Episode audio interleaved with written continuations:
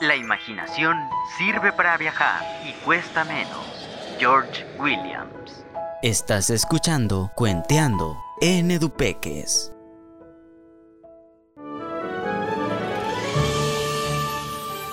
Hoy en Cuenteando te presentaré la historia de Cleopatra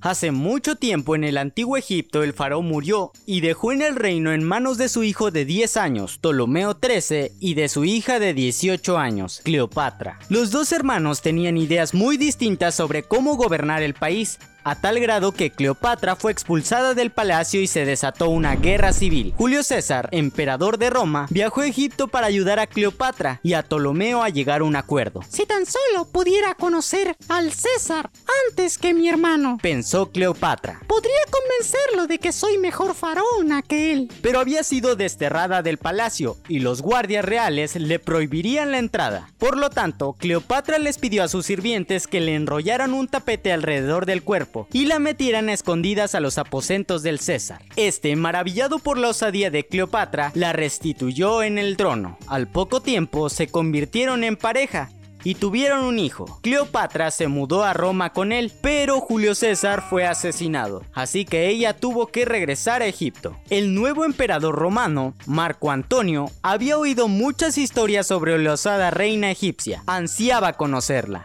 Esta vez, Cleopatra llegó a una barcaza de oro, rodeada de piedras preciosas y mantas de seda. Fue amor a primera vista. Cleopatra y Marco Antonio fueron inseparables. Tuvieron tres hijos y se amaron hasta el final de sus días. Cuando Cleopatra murió, el imperio egipcio se vino abajo. Ella fue la última faraona del antiguo Egipto.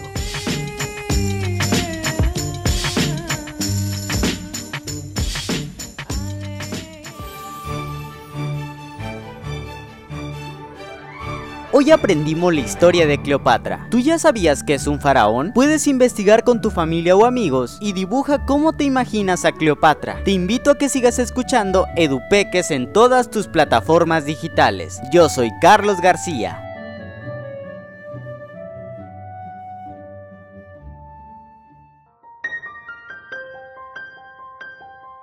Y este cuento se acabó, y el viento se lo llevó y cuando lo vuelva a encontrar, te lo volveré a contar.